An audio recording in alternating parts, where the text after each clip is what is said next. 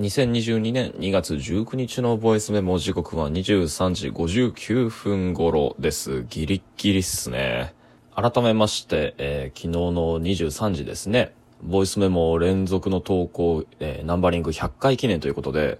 開催されましたライブ配信。あの、もちろんゲストとして参加してくれた梅田僕はもちろんのことを、えー、コメントでも参加してくれた人、えー、聞いてくれた人、えー、そしてなんと延長チケットを投げてくれた、えー、TS さんとクイさんと、えー、竹谷くんもそれぞれありがとうございました。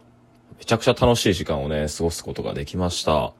まあ、昨日のね、あの、録音、えー、フラッシュフォワードっていうタイトルの録音でも、ライブ配信に対する感想は述べていた、といえば述べていたんですが、まあ、あれは脳幹として、再び振り返ると、やっぱり、こう、ああやってコメントだったり、ゲストの人だったりの言葉に引っ張られて、その場その場の思いつきっていうのを、まあ、相槌と、さらなる連想のリレーに助けられて、自動的に喋っていく、あの、おしゃべりってやつはとっても楽しいですね。で、ライブ配信をやったのは、このラジオトークでは初めてのことなんですけど、まあ、すごく面白くて、で、あの、インターフェースもかなり使いやすかったので、また今後機会を見つけて定期的にやってみようと思います。と言っても、この感じだと次は第200回記念とかになってしまい、それはかなり気が遠くなってしまいそうなので、えっ、ー、と、そうですね、口実を見つけて、また無理くり、あの、第2回は行うことになると思います。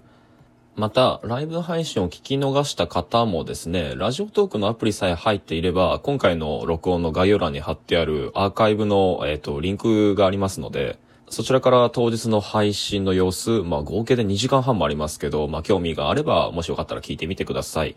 で、またそれと合わせてですね、あの、梅ラボくんもそのライブ配信を終えた後に、あの、その後つらつら考えたことっていうのを、あの、昨日の録音に上げていましたので、こちらもまたリンクを貼っておきます。で、ま、また気が向けば、あのね、昨日が僕、昨日上げた、えっと、フラッシュフォワードっていうタイトルの録音もその後にでも聞いてもらえればと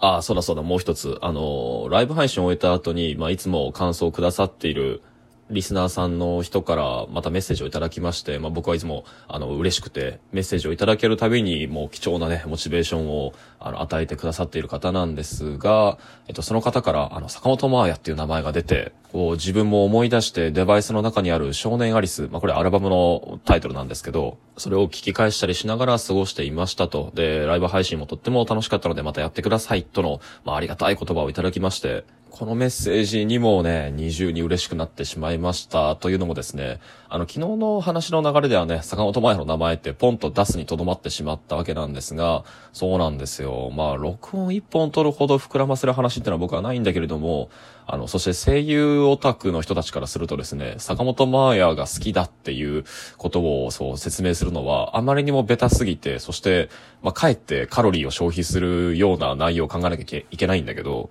僕は単純に彼女の声がすごく好きでね、で、その楽曲は全部追っかけてるんですけど、で、中でも完成度が高いと思っていて、ヘビーローテーションで聴きまくっているのが、あの、少年アリスなんですよ。で、これはもう、あの、メッセージをもらったからそう合わしてるとかではなくて、もう本当にそうで、あのアルバムが出たのが高校、いや違うな、中学校3年生とかの時かな。あの、新アニメでガングレイブっていうのが昔やってたことがあるんですけど、そのガングレイブを毎週楽しみにして見ていたら、その CM のタイミングで毎回毎回、まあ、坂本真綾の光やれっていう、まあ、僕もか、かなり少年アリスの中では屈指の名曲だと思っている、まあ、いわゆるね、フェイバリットナンバーがあるんですが、この曲のサビ部分が CM で何度も何度も流れていて、で、もうそれで完全に虜になってしまって、で、少年アリスを聴き始めてから次にルーシーに向かって、えっ、ー、と、このルーシーってアルバムがこう、僕が2番目に好きなアルバムなんだけれども、その後ダイブを聴いて、で、ついにはこう、ライブに行くようになったりだとかしてっていうのが、まあ僕のこう、マーヤファンとしての個人誌って感じですね。で、これもまあ次回のライブ配信で相手、ゲストによってはこんな話題が展開できるかもしれません。わかんないです。何も確約できませんが。ともあれ、こう、昨日のライブ配信でマーヤの名前が出たのが嬉しかったっていう人、えー、ライブ配信が楽しかったっていう人、まあ、それに加えて、あの、少年アリスがすごく好きで、あの、何度も聞いているって人がリスナーさんにいるっていうだけで僕としてはね、もうすごく今後の、なんだろうな、ラジオトークの更新のモチベーションがもう再び興奮とともに湧き上がってくる思いでした。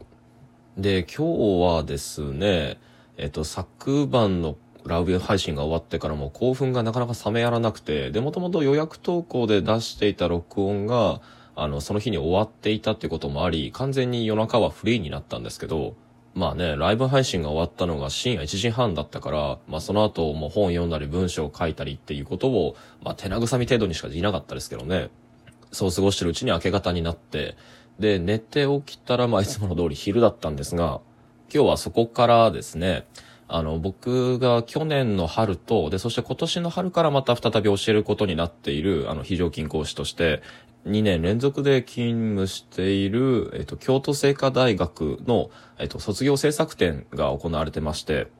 えー、京都の岩倉っていう、こう、山の方にキャンパスがあるんですが、まあ、そこで、その卒展が行われていて、で、それを、まあ、危うく遅刻しそうになりながら、なんとか、えっ、と、夕方の3時頃には現地に着いて、といってもね、作品数がものすごい量だったんですけど、あの、制限時間2時間のうちに、なんとかガーッと回って一通り見て、で、えっ、と、帰り道にご飯食べて帰ってきて、とはいえ、もうね、卒展見んのってすごいね、大変なんですよ。あの、まず物量がすごいし、当たり前だけど。で、そのどれもがね、あの、卒業制作展ということで、まあ、いろんな学生さんたちの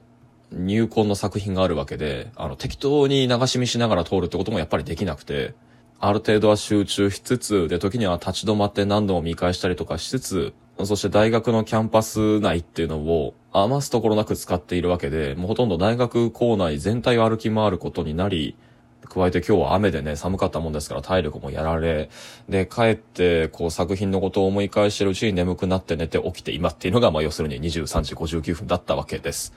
というわけで、今日のボイスメモはですね、短い時間の中で足早にね、あの、観覧することになったわけだけれども、まあその京都精華大学の卒業制作展について、まあ思ったこと、感じたことなどを軽く取っておこうと思います。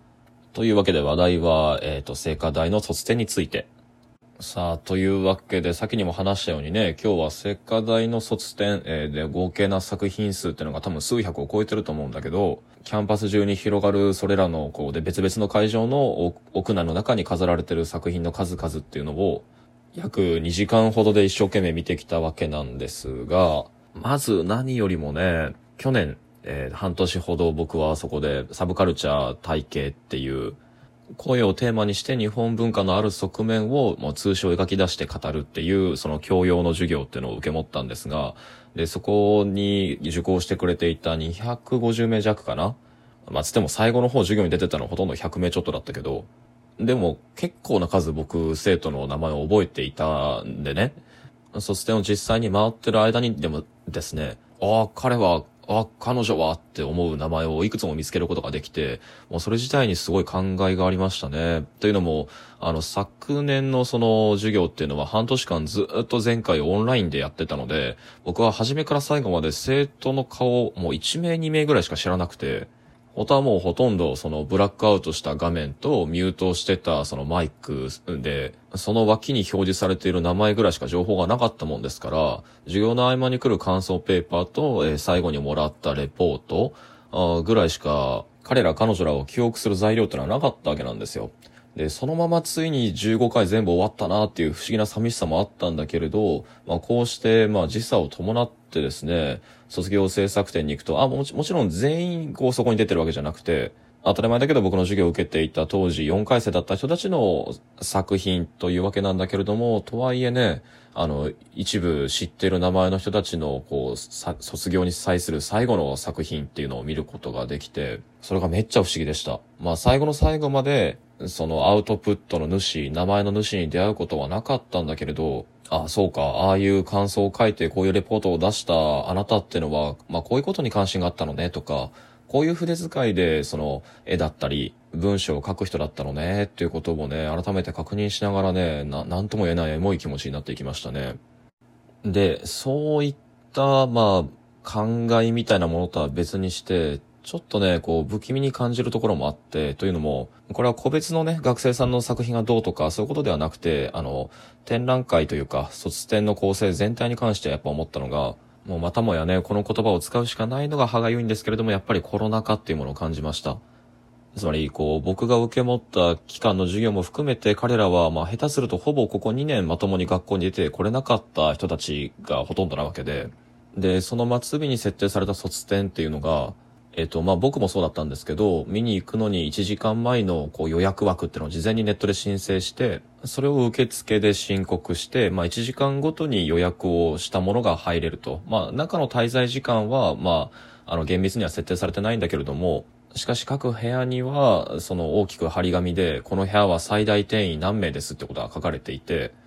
やはり暗示的にはそれぞれの部屋に長時間滞在しないようには勧告されていると。で、学生たちの作品の展示、そして自己紹介を兼ねたキャプションカードの置き方にしてもですね、鑑賞者たちにこうそれぞれ均等に推奨されている時間制限のある、まあ、空間への滞在時間というのを、ある意味、こう、可処分時間と捉え直したように、そこで鑑賞が完結するんだっていう前提を持てず、あつまりはその QR コードをいかに読み取らせて、クラウド上、あるいは自分の個人サイトに置かれてる作品ページに誘導するかっていう工夫がほとんどだったっていうこと？そして気づけば当の僕っていうのも残り時間と各部屋に滞在できる分数っていうのをやっぱり刻むように計算しだして、その中で QR コードを捕まえるそのポケモン GO のような見方をしてしまったっていうこと。展示空間というのが、ただそこに佇むことが許されているという場所ではなくて、むしろ最も自他の可処分時間ってのを相互に配慮しなきゃいけない場になってるのかと。